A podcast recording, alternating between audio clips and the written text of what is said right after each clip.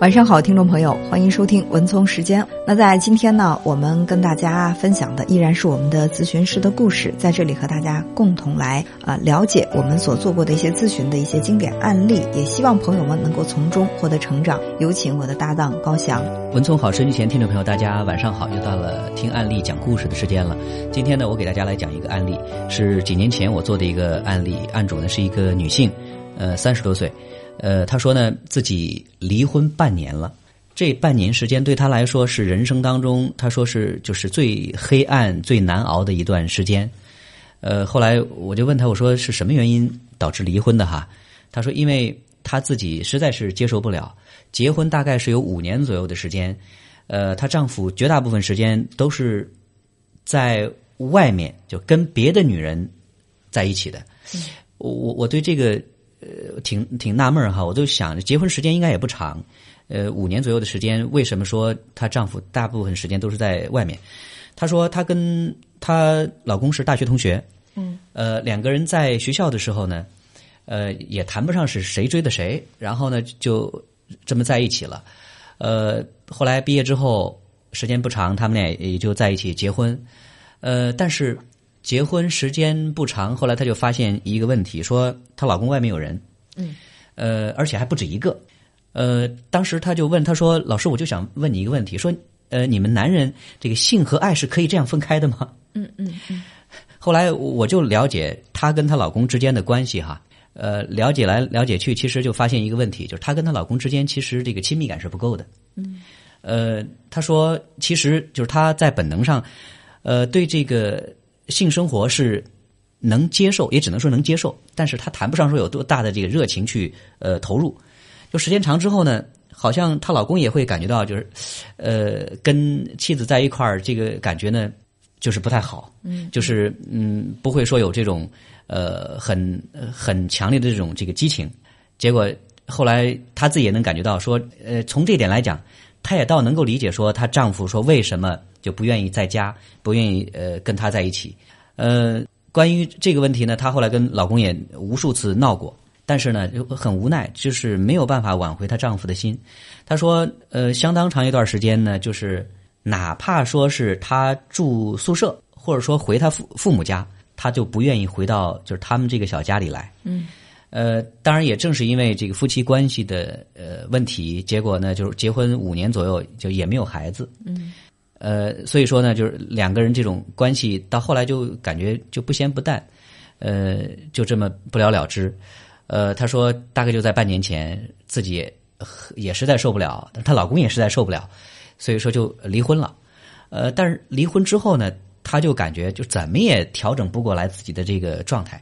呃，后来我跟她说，我说那这样，我们来感受一下，呃，你跟老公之间这种关系。我说你如果说能做一个形象的比喻的话，就是你跟老公之间关系像什么？后来她想了想，她说：“哎呀，真的不像夫妻，嗯，像老板和员工。”嗯嗯，谁是老板，谁员工？呃，当然是这个丈夫是老板。哦，自己是呃员工，哎，我说，嗯，为什么会这样讲？他说，就在她跟老公前期那个关系里面呢，就是很明显的感觉，就是她很依赖老公，嗯，就是呃遇到什么样的一些问题呢，她也会习惯的说向呃老公去这个求助，呃去依赖他。当然，呃，老公刚开始的时候呢，还还是很很配合的。他说，这种这个依赖感呢，就是呃有什么需要，他可以去。缠着老公，她可以去这个要求老公，呃，到后来呢，比如说呃，她也会呃，老公也可以给钱，呃，但是不回家，就成这样一种这个状态。呃，后来她自己说，她说我有一个问题，我就一直不太敢确认，说我的老公是不是之前真的爱过我？嗯，呃。我说呢，我们做一个假设，说如果说老公真的不爱你会怎么样？他说，如果真的不爱我的话，我觉得我挺受伤的，就觉得挺挺难过、挺委屈的。呃，我说那那你自己感受一下，老公真的爱过你吗？他说还是有的呀，因为毕竟说这个大学同学两个人感情基础还是有的。呃，结婚头一两年的时候，这感觉也也还好，但是这时间长之后，他说就感觉这个爱情的浓度。就是两个人这个情感的浓度就是属于越来越淡，到最后就是寡然无味，到最后就干脆说，甚至是这个两看生厌那种，就是彼此都看对方不顺眼，就这种感觉。呃，而且比较严重的是，就是他离婚到现在半年时间，他说现在自己几乎就把自己给封闭起来了，呃，跟他前任，也就是他原来那个老公，也丝毫没有联系。呃，因为他们之间有很多的共同的这个关系，好多同那个同学，嗯，呃，因为他们经常也会有类似于同学聚会，呃，同学这个周周年庆什么的。他说他已经有大概有两三年的时间就没有参加过任何跟同学有关的聚会了。呃，后来他有一次来做咨询的时候，他就有一个很挠头的问题，他说同学邀请他说你要是再不来，都把你开除了，就类似于这种要求。他说：“我我很忐忑，我不知道该不该去。如果说我去的话，呃，听说有同学都已经知道他离异了，就是这这种消息在圈里头传的很快的。”他说：“如果说我真是要去的话，别人问我怎么办？如果说别人要是同情我了，会怎么办？他会觉得就自己会感觉很尴尬。嗯，呃，来接受咨询的这这个节点，其实就是。”在这个之间，一个是从原来的那个离婚状态里边难以走出来，再加上就是呃同学聚会要不要去，呃那段时间他就特别的痛苦纠结，呃后来就经过大概有三次的咨询，慢慢的他会从那个关系里边走出来，呃我个人感觉哈，我就觉得这个来访者的这种依赖感其实很强的，嗯。其实我觉得这种依赖感可能不是在生活上，或者说他一定要让老公确认他才去做这个事情，而是说他形成了一种惯性，就是说，即便我对这个事情我已经认定他一定没错，但是我需要某一个人盖戳，然后肯定确认确认，然后我才能够去行动，嗯。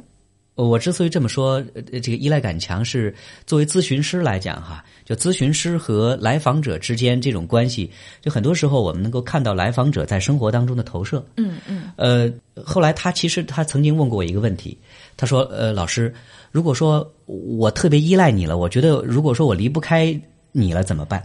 嗯，他会有这样的一种这个担心。嗯。呃，后来我还专门就跟他就这个问题来进行讨论。她自己也感觉到说，在她的生活当中，其实她很难去跟别人建立那种很亲近的关系的。她跟老公的这种亲密，应该就是独一份的。嗯。呃，但是呢，正是因为跟老公的这个关系就很亲密，所以说她的那个依赖感就表现的就更为强烈。嗯。就好像是她把所有的那种那个粘人的那那一特质，都发泄在她她老公的这个身上。后来她自己也有感觉，她说：“哎呀，想想也是，如果说像我这样的人。”呃，要是粘上我，我自己也受不了。嗯，他自己已经感觉到他的这个模式其实并不合适，会给人带来不舒服的感觉，但是他无力摆脱。呃，我记得你刚才在描述的时候，他问你的第一个问题是说，男人是真的能够把性和爱分开吗？嗯，很多男人会以这个作为自己出轨的一个很强有力的一个借口理由说。哎呀，你放心吧，我在外面都是逢场作戏。男人是会把这个性和情分开的。对于这个问题，我是这么看的：如果说从这个动物性本能上来讲，可能男人真的是，你看我们说的，就是开放一些哈，就是对于那个雄性动物，它会有雌性配偶好几个，但是一般这个雌性大多数的这个雌性配偶，他可能就会认准这么一个雄性的配偶，所以呃。我尽管知道，那就是这个女人比男人会更专情，是吧？但是我觉得这虽然是生理规律，但是我们不是一个原始的人，原始的动物。对，我们是一个进化成为的、进化为社会动物的人，对吧？我们是应该去遵守社会规则的。所以不能够说我有这样的冲动，我有这样的需求，男人就可以打着这个旗号，说我可以把爱和性分开。你放心，我爱的是你，我跟别人只是逢场作戏。我觉得这绝对是一个烂借口。因为什么？因为你的脑海当中没有遵守社会秩序、社会规则这样的一条弦。所以我觉得她老公的这种行为，呃，引起了我的一个好奇心，就是她老公成长于一个什么样的家庭？她完全可以说，因为我们两个在一起，你太黏我了，我不喜欢你，我有负担，对不起，我们分开，我们停，然后我再去找其他的，没问题。但为什么是在婚姻之内五年的婚姻当中反复的出轨，而且还不止一个出轨对象？难道仅仅用男人能把性和爱分开来做解释吗？呃，关于因为我们这个咨询时间比较短哈，就。她的这个，她老公的这个原生家庭，其实我们没有做这个过多的探讨。嗯。呃，但是就她这个问题，其实后来我们也做过讨论，就是男人可不可以能够很明确的说把这个性和爱给分开？呃，其实是很难。嗯。是很难。其实这个我们彼此都呃认同。呃，但是呃，我说我比较关注的一个问题就是，为什么说就这么多年，老公在外面？不断的，好像说有别的这个异性去追求，而不愿意留守在这个家里边。呃，我说呢，到底老公他的这个需求，呃，是有什么样的这种不满足，才能够去导致他就在外面去所谓的寻花问柳去找别的女人？呃，其实更多的，因为谁来求助，我们去关注谁的问题嘛。所以说，对于这个来访者的这个问题，我们是做了比较多的这种解读。嗯，后来。她自己也深刻的认识到，正是因为她跟老公的这种这个亲密感不够，或者说这个亲密感是相当一定一定程度是缺失的。你看，就这种关系里边，他是一个依赖的这个孩子，依赖的这个女孩的状态，达不到亲密。对，粘人，那粘人是依赖，但是他跟亲密是不一样的。嗯，那这种关系里边，老公是没有办法说。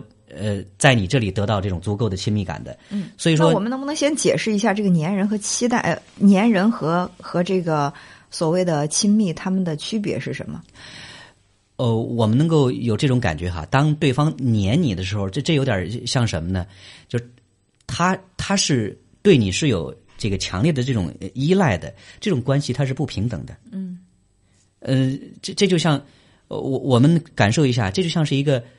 小孩子对这个父亲的这种这个感觉，比如说女儿对爸爸这种，比如撒娇啊、粘人呐、依赖啊，这种是我我们完全是可以理解的，认为这是正常的。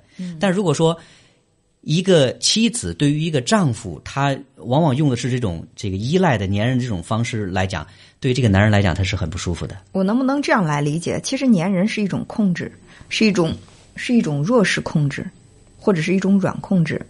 我们所理解的这个控制，可能大家更直观的是，比如我特别强势，我说你不许要做这个，不许做那个，你下班必须五点回家，然后早上你必须要送我去上班。我们会把这个理解为控制，但有的时候这种控制它可能是软性的控制。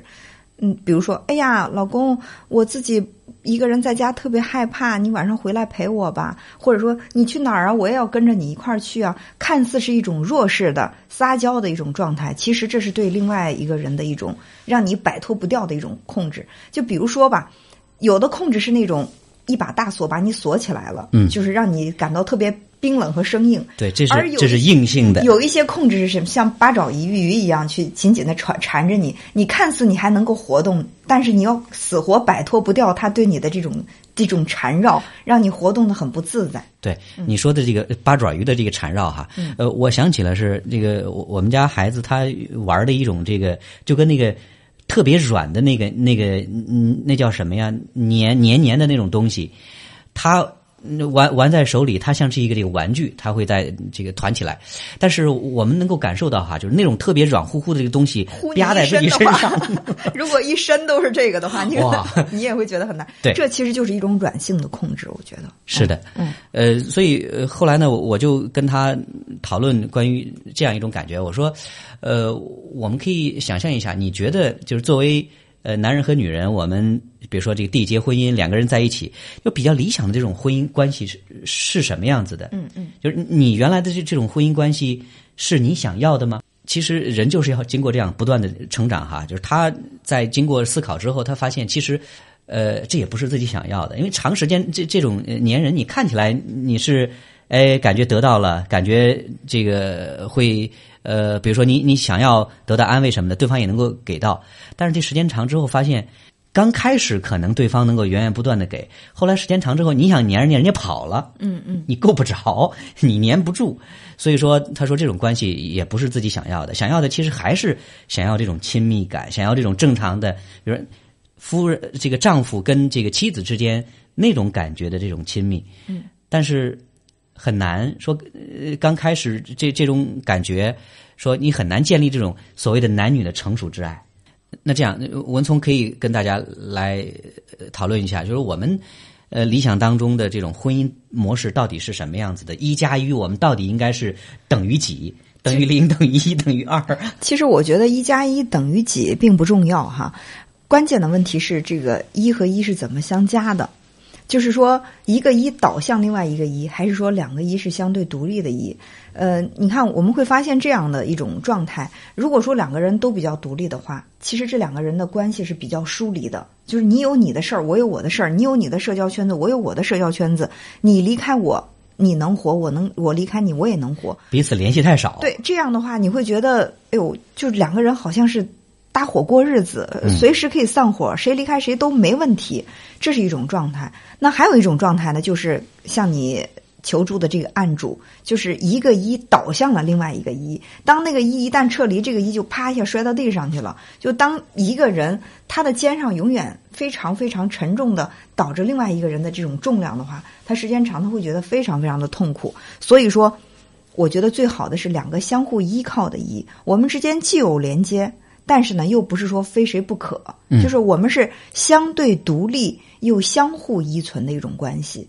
就是我离开你，我可以好好的生活，但是我之所以选择跟你在一起，是因为我认为我们两个在一起，你能够生活的更好。我也能够生活的更好。我们是为了更好的自己和更好的对方而结合在一起，或者并不是说我为了能够让自己生活的更好，我不管你的死活，不管你的感受，我非要跟你在一起。再或者，我就抱着一个非常强烈的拯救者的这种信念，我觉得你这人太弱了，你离开我，你活不下去。虽然说我也不喜欢你，但是我要拯救你，我要把你牢牢的圈在我的这个范围之内，我好去照顾你。我觉得这些模式都不对，所以就是一种。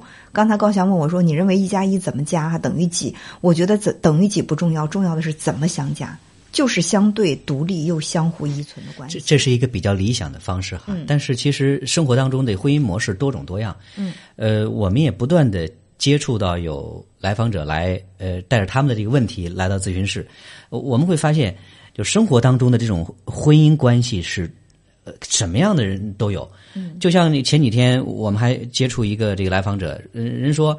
这个之前我就是一个人独来独往过日子过习惯了，然后突然这个结了婚之后呢，就发现各种不习惯，然后呢，呃，就觉得怎么就没有没有单身日子过得那么舒心呢？嗯，呃，完全是不一样的，因为是属于相亲结婚，所以说这个感情培养期也少，突然一下子进入到那个婚姻状态里边，就会各种不适应。嗯。老婆就埋怨他说：“你是这个木头，你这个不懂女人，你你你怎么样？你你各种不是。”他说：“我原来我挺是一个挺自信的人，我考研究生都没有问题的。但是我突然发现我在婚姻关系里面，我我是个白痴，智商高但情商低。对，说现在就觉得自己特别有挫败感。嗯。”所以刚才高翔我们两个探讨了什么是粘人，什么是亲密啊？粘人是一边倒向另外一边，而真正的亲密是两个人彼此之间的一种吸引，就是你需要我，我也需要你。可能你所需要我的这部分和我所需要你的那部分不一样，但是我们彼此都能够给到对方他所需要的东西。这样的话，两个人就像是两个能够相互咬合的零件一样。能够很自然的扣在一起，而不是说另外一个人粘在另外一个人身上，一个人粘在另外一个人身上。我觉得这种相互咬合的关系才是真正的一种亲密感。对，说起这个亲密感哈，呃，不管是刚才我们提到的说那个能能考研究生但是搞不定老婆的这个男士，还是说我今天介绍的这个来访者，呃。能明显感觉到，他们有共同点，就是他们对外的这种亲密感是不够的。嗯，呃，不管是说夫妻关系当中的这个亲密感，还是一般同事关系的这个亲密感，我这个来访者他他曾经提到一个什么感觉呢？他说，就在他跟别人交往当中，他就觉得有一点，好像是我不能够接受接受对方对我太多的这个帮助。如果说我要接受对方太多帮助的话，我就给他还回去。嗯嗯嗯，就是意思就是说，你比如说你你你对我好是不是？然后我对你好两倍，然后我不欠你，嗯嗯，就就这种感觉。他说这样我就觉得我我不欠别人，我就我就不用说呃，就感觉好像有有亏欠，我就不用说我呃下一次我还要对你怎怎么怎么好，嗯，好像就是用这这种方式就保持他跟别人的这种关系的梳理，嗯，就时间长之后你你会发现。说我们老用这种方式来对待别人，别人就可能下次就不跟我再亲近了。所以我觉得你的这个来访者其实一个多重矛盾体啊。第一是亲密感不够，第二又特别粘人，特别粘人，他又不愿意去亏欠别人，别人对他好，他还要去还。所以我不知道他是怎么样在这个婚姻关系当中把这三种关系协调起来。他这个粘人的这种这个特质，他其实主要是在亲密关系里边。嗯，但在一般的人际关系当中，他。其实他所谓的那个对别人好，也是一种跟别人保持距离的一种方式。嗯，生活当中我们确实会发现有这样一种人，我们看起来就这种人也挺好的，但是总觉得你没有办法去走近他。嗯，他的这种客气当中带着一种疏离，带着一种距离。嗯，对。呃，后来就关于他跟呃同学聚会这个问题哈，呃，我说是这样哈。看起来是你对同学聚会当中遇到的可能性会有很多的担心，呃，我不知道说你这几年就是已经三年没有参加同学聚会，是不是说呃也是要跟别人保持这样一种这个距离？嗯，呃，保持距离，其实在我们看来这是一种自我保护。其实我觉得还有什么，就是他通过离婚了，不想再去让同学知道他的婚姻状况这样的一个。在他看来非常说得过去的借口，其实是在逃避跟同学之间的这种互动。其实离婚算什么呢？我觉得就是很多人可能把这个事情看的已经是很淡，因为我们每个人都有自己的生活，我们是选择结婚还是选择独身，甚至过不下去，我们选择离婚都是自己的选择。为什么会把这个作为一个很大的负担而阻碍自己的社会交往？我觉得这可能还是自己不愿意去社会交往的一个借口。我曾经碰到过一个，呃。刚刚离婚不久的一个女士，嗯，她就是属于那种开放型的，就是我说的这种开放，不是说她的思想有多么的 open 那那样的那样的一种状态，而是说离婚没多久，然后她就参加聚会，然后很自然的说：“哎，我离婚了，你们身边要有什么好的青年才俊，别忘了给我介绍啊！”大家。刚开始是面面相觑，说离婚这么云淡风轻的说，但他真把这个话说出来了，大家可能也觉得这反倒没事儿，离婚也没什么啊。但有一些人呢，会就一直隐藏我离婚了这个事实，到藏不下去的时候，才会满腹委屈的说：“你们都不知道啊，对于我的婚姻状况，我瞒的有多苦。”其实你想一下，你瞒，然后你在瞒这个婚姻关系的这种所受的这些苦和委屈，完全是自找的。没错，嗯，呃。就像这个来访者后来呢，我们在做这个咨询的时候，呃，我个人感觉哈，其实他不光是离婚这一件事情导致他不去跟同学见面，在他跟老公就闹矛盾、冷战那一段时间里面，他也是，呃，当然他可能我理由就是我跟老公关系不好，我去了之后别人会怎么说，嗯，对吧？我们在不去做某一件事情的时候，一定会需要找一个看似完美的借口，嗯，呃，然后呢，呃。为自己去找一个开脱，对呀，对，你看，有的人会说：“呀，我跟我老公闹矛盾，关系不好，我得去找同学聊聊天，散散心。”这是想去的时候会这么讲，说我今天必须得去。本身在家我都觉得挺憋屈的，我得出去让自己透透气。但不想去的说：“哎呀，家庭关系都过得一团糟了，我还出去跟同学聚会，真是闲的，对吧？” 就是我们想做或者不想做，都会有一个。同样一个借口会成为你想去的理由，也可以成为你不去的理由。没错，嗯，所以后来呢，呃，他说他参加同学聚会也去了，嗯，就去了之后，真的没有他想象的那么糟糕。同学们也没有那么多的一个时间和精力放在他的跟老公的这个关系不好啊、离婚啦，这个最近这个过得怎么样？呃，他所担心的很多事情都没有发生。这就像我们生活当中很多人所担心的这个事情是一样的哈。有些时候。都是我们自己多想的。